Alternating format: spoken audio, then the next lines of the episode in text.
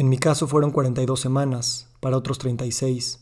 Algunos siguen aquí a pesar de haber nacido a las 28. Para los leones son 15, los ratones 3, las ballonas 51, los elefantes 90. Me pregunto cuánto tardan las alcachofas y cómo se les dice a sus madres.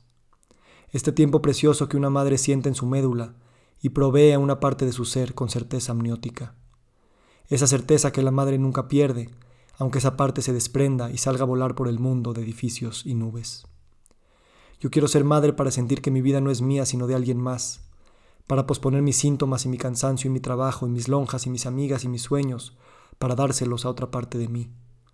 Como la tierra hace con sus hijos, como el árbol que le da al niño diversión al trepar sus ramas, un pizarrón para que grabe sus iniciales, fruta para que haga dinero, madera para que construya una casa y un tronco para descansar al final de su vida.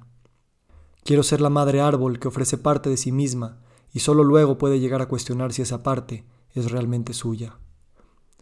Quiero ser madre para sentir que el cordón umbilical de la vida existe, aunque un médico o el padre lo haya cortado con unas filosas tijeras.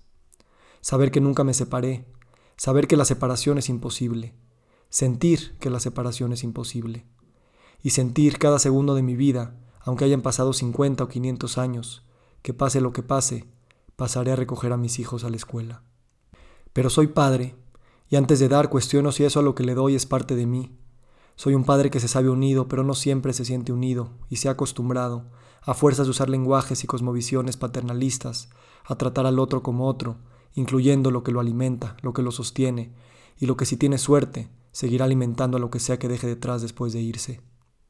Soy padre y sigo justificando mis tiempos y mi trabajo, sigo pensando en términos transaccionales, y reforzando las narrativas que explican con la razón y con las leyes y con la ciencia y con las noticias mi superioridad ante los leones y las alcachofas. Quiero ser madre para no tener que leer poemas y ver documentales para entender lo que es el amor, porque no quiero entenderlo, quiero serlo. Quiero que no sea algo a lo que le tengo que aspirar, sino una eterna rama umbilical en la que pueda descansar. Quiero que me apoden Pacha y saberme Gaia. Quiero ser madre para nunca decir me debes, para poner en cuestionamiento mi propia validez antes de cuestionar la validez de la vida, para llorar cuando vivo la tragedia, para guardar mis armas y no buscar culpables, para recibir con gracia el golpe que recibe el mosquito al ser aplastado contra el muro. Solo el padre le llama a esto víctima.